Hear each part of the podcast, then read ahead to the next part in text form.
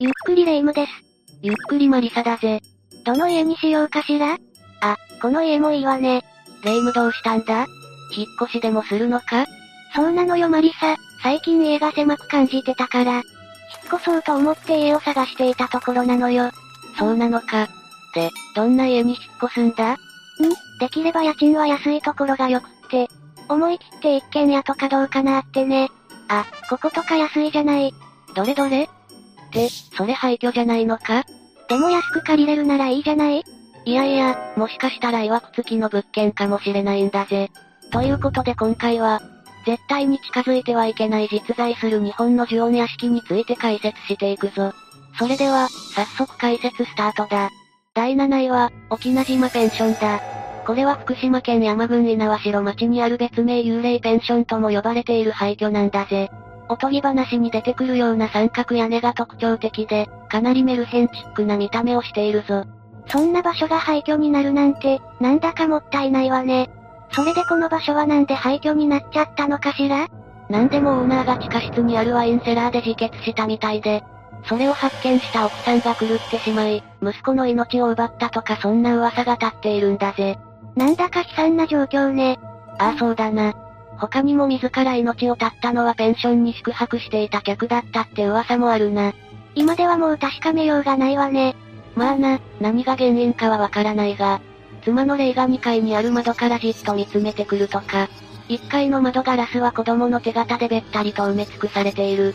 なんて噂もあるんだぜ。まさに幽霊ペンションの別名にぴったりね。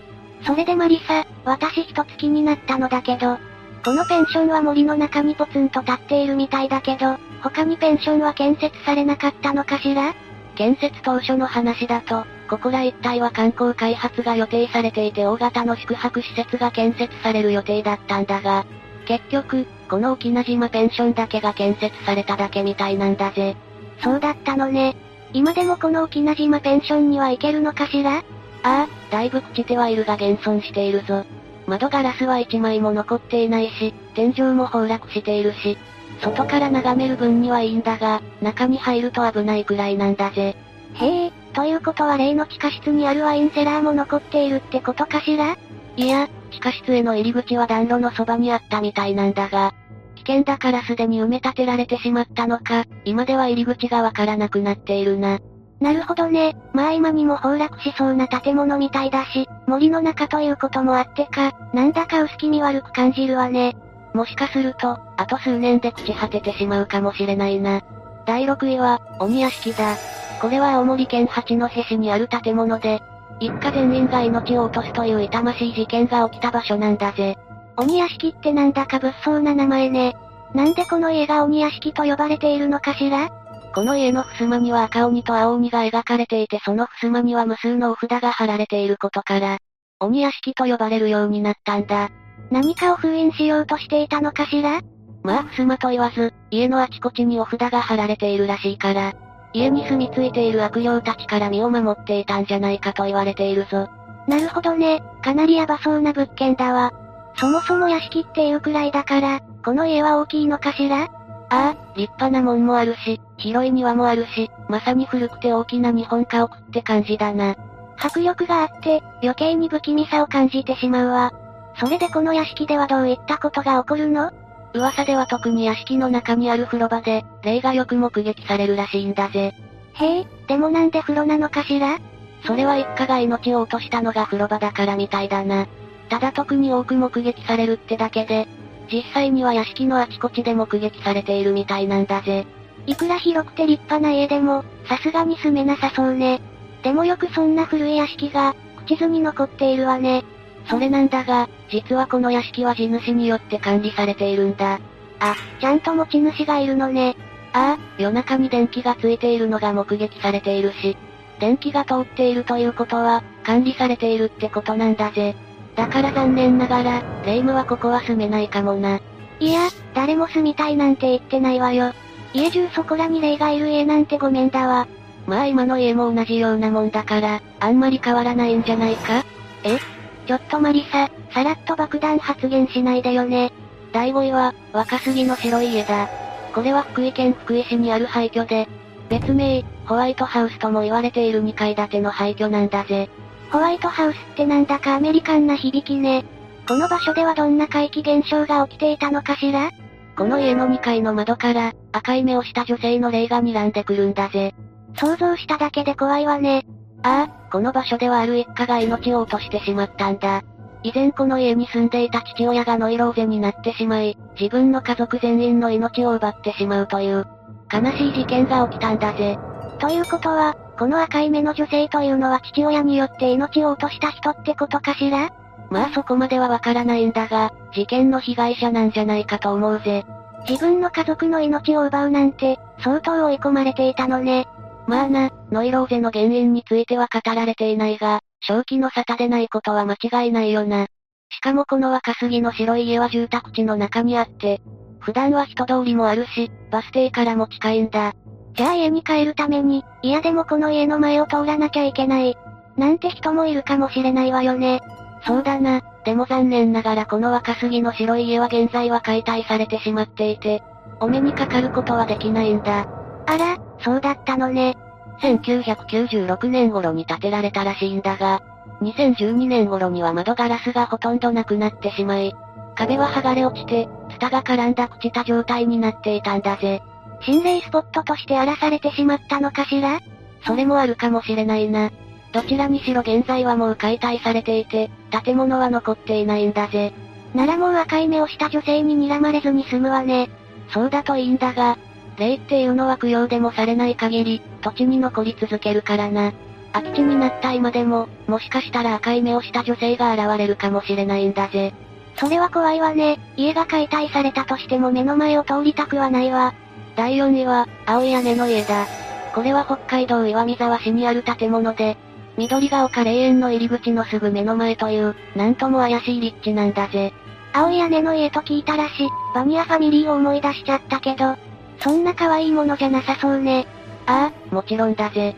なんでも昔、この家に住んでいた人が自ら命を絶ったらしくてな。そのせいなのか、家の買い手が見つかったと思いきやすぐに引っ越してしまい、持ち主がコロコロと変わってしまうんだ。明らかに曰く付きの呪われた物件ね。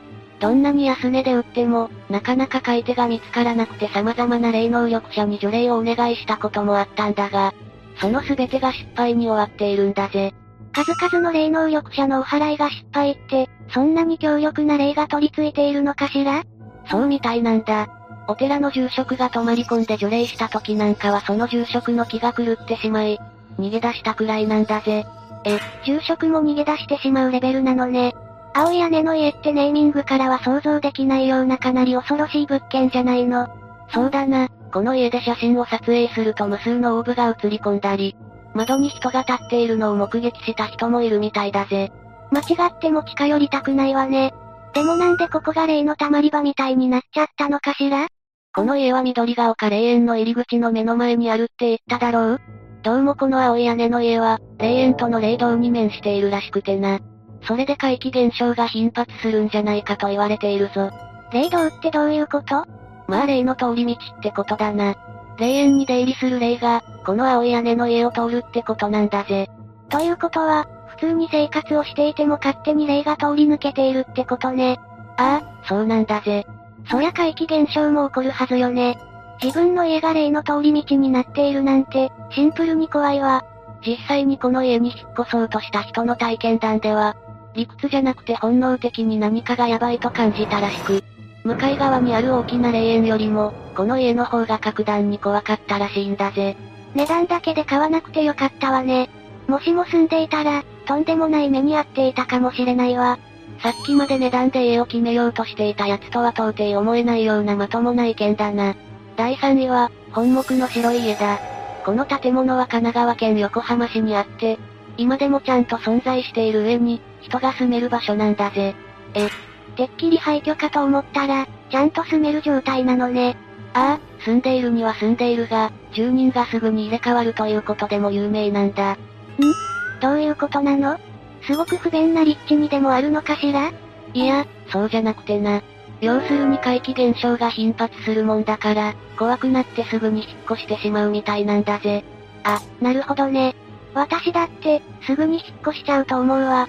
ちなみに、この場所では何が起きているのかしら？聞いたところ、いろんな噂があるんだが、例えば老婆の霊や双子の霊、髪の長い女の霊が出るって噂や、ポルターガイスト現象が頻発するって話もあるな。待って待って待って、ちょっと待ってよマリサ。いくらなんでも登場する霊が多すぎないかしら？そうだな、でもそれはこの土地の歴史に関わってくるんだぜ。土地の歴史？ああ、もともとこの場所は戦時中に焼け野原だったらしく、当時の遺体をかき集めて弔ったのが、どうもこの場所らしいんだぜ。だからいろんな霊が現れるのかもしれないな。なるほどね。だったら納得できる気がするわ。そういう理由で、人が移り住んできてもなかなか長続きしないみたいで、管理している不動産業者も賃貸を諦めているみたいなんだぜ。そりゃ、これだけの霊が登場したら気が気じゃないわよ。以前、霊能力者のおばあさんが住んでいた時は玄関いっぱいにお札が貼られていたみたいで、その前にも霊を気にしない家族が1年間住んだみたいだな。なるほどね。現役の心霊スポットってわけね。ああ。周囲に住む人からも幽霊屋敷と呼ばれているからな。一面が白い外壁というのも相まって、かなり不気味な物件なんだぜ。昼ももちろんだけど、夜なんか絶対に前を通りたくないわね。そうだ、レイムは家を探していたよな。うん、そうだけど、それがどうかしたの？いっそここに住んでみるってのはどうだ？丁重にお断りさせていただくわ。第2位は、ココケイハウスだ。これは岐阜県多治見市にある建物で、もともとは温泉とか旅館といった、レジャー施設だった場所なんだぜ。車通りの多い道路に面してはいるんだが、度重なる肝試しのせいで、かなりボロボロに朽ちている廃墟なんだ。廃旅館ってだけでなんだか怖いイメージがあるわ。開業した時期は不明なんだが、だいたい1970年頃には存在していたみたいなんだぜ。今は建物全体がツタに覆われていて、入り口も封鎖されてはいるんだが、窓ガラスや階段は崩れ落ちて、今にも倒壊しそうな状態なんだ。怪奇現象とかそっちのけで、いろんな意味で怖い建物ね。というのも、この建物では相次いで2度も火災が起きているんだぜ。保養所だった時に火災が起きてしまい閉業し、その後、温泉として営業を再開するも、また火災によって閉業を余儀なくされてしまったんだ。え、2回も火災が起きるってなかなかないわよね。そうだよな。2度の火災で見た目がボロボロだったから、心霊スポットになるのも時間の問題だったみたいだな。もしかしてその火災によって亡くなった人の霊が現れるとかそういうことなのかしら？その辺は正確にはわからないが、オーナーが自ら命を絶ったとか、集団食中毒が起きたなんて噂もあるぞ。事件、事故のオンパレードじゃない。まさに心霊スポットさながら、って感じがするわ。実際、この場所は浮遊霊の溜まり場になっているみたいで、ある霊能者が霊視したところによると、江戸時代の女性の霊が、いろんな霊を呼び寄せているらしいんだぜ。江戸時代って、この建物ができる前からいたってことかしら。そうなのかもしれないな。実際、大浴場に現れた白い着物の女性に追いかけられたとか、奇妙な女の絵が描かれているトイレがやばいとか、いろんな怪奇現象が報告されているんだぜ。冗談でも言ってはいけないような気がするわね。あとここ系ハウスの周りにも、同じような廃旅館があって、そこでは白骨化した遺体が見つかっているんだぜ。もうここ系ハウスだけじゃなくて、この土地周辺が危ない場所なのかもしれないわね。第1位は、京都府の一軒家だ。これは京都府京都市の住宅街にある、ごく普通の一軒家なんだが、恐ろしい事件が起きた曰く付きの場所なんだぜ。恐ろしい事件って？かなり気になるわね。というのも、この家の床下から、なんと二人の女性の遺体が見つかっているんだ。え、なんでそんなものが床下にあるのよ。というか、誰が発見したの？発見したのはこの家に住んでいた、一人暮らしの男性なんだぜ。この男がシロアリの被害に悩まされていたところ、シロアリ駆除の見積もりを取ろうとして、家に業者を呼んだことが遺体発見のきっかけになったんだ。この家に住んでいる人はもちろんだけど、遺体を見つけてしまった業者の人もかなり不運よね。まあな、二人の遺体はブルーシートで別々に包まれていたらしく、一つは白骨化していて、もう一つの方もかなり腐敗が進んでいたみたいなんだぜ。そんな状態の遺体が床下にあって普段生活をしていて気づかないものなのかしら？ブルーシートにしっかりと包まれて紐で結ばれていたからじゃないかと思うぞ。それに遺体もかなりの時間が経っていたみたいだし、まさか自分の家の床下に遺体が放置されているなんて考えもしないと思うんだぜ。まあそれもそうよね。でも住民の男性には何事もなくてよかったわね。レイム、この家の話はこれだけじゃないんだぜ。え、まだ何かあるの？実は8年前にも当時の住人らしき3人の遺体がこの家で発見されたんだ。え、ってことは今回の事件は2回目だったの？ああ、その3人はとあるサイトで知り合った20代から30代の男女で、当時の住人だった男性は妻との離婚後、この家で人生に終止符を打つことを決めたんだ。その計画に賛同した女性二人も、この家で一緒に亡くなってしまったってわけね。そうなんだ。ただ、事件当時は床下の捜査まではされなかったみたいで。もしかしたら、今回床下から発見された二人の遺体はこの8年前の事件が関係しているかもしれないんだぜ。うーん、なんだか闇が深いわね。合計5人の男女の関係性はわからないのかしら？床下から発見された遺体は司法解剖されてはいるが、白骨化した遺体の方は相当な年月が経過しているみたいで、30代ということしかわかっていないんだ。あと一人の遺体の方は、かつてこの家で亡くなった男性の家族の証言によって、身元が判明したみたいだな。近所に住む人たちも驚いたでしょうね。取材によると、8年前も驚いたが、2度目となる今回も、かなり驚いているみたいだな。そうでしょうね。同じ家から遺体が2度も運び出されるなんてそうそうないわよね。今の住民となる男性は、8年前の起きた出来事を承知の上で、この家に引っ越してきたみたいなんだが、まさか床下に遺体が残っているなんて、考えもしないよな。なんというか、多くの謎が残る怖い事件だったわ。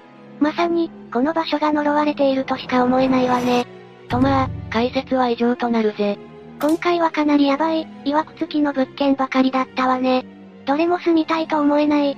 というか近づいただけで呪われそうな気がしたわ。まあこういった物件には、肝試しとか遊び半分で行くべきではないよな。にしても、霊夢が気に入る物件がなくて少し残念なんだぜ。ちょっと待ってよ。あんな解説をされた上で住みたいなんて思うわけないじゃない。おかげで少しくらい高くても安全な家に住みたいと思ったわ。気に入った家が見つかるよう応援しているぞ。ところでこの廃墟なんてどうだ？駅も近いし便利だと思うぜ。行ってるそばから心霊スポットを紹介しないでほしいわ。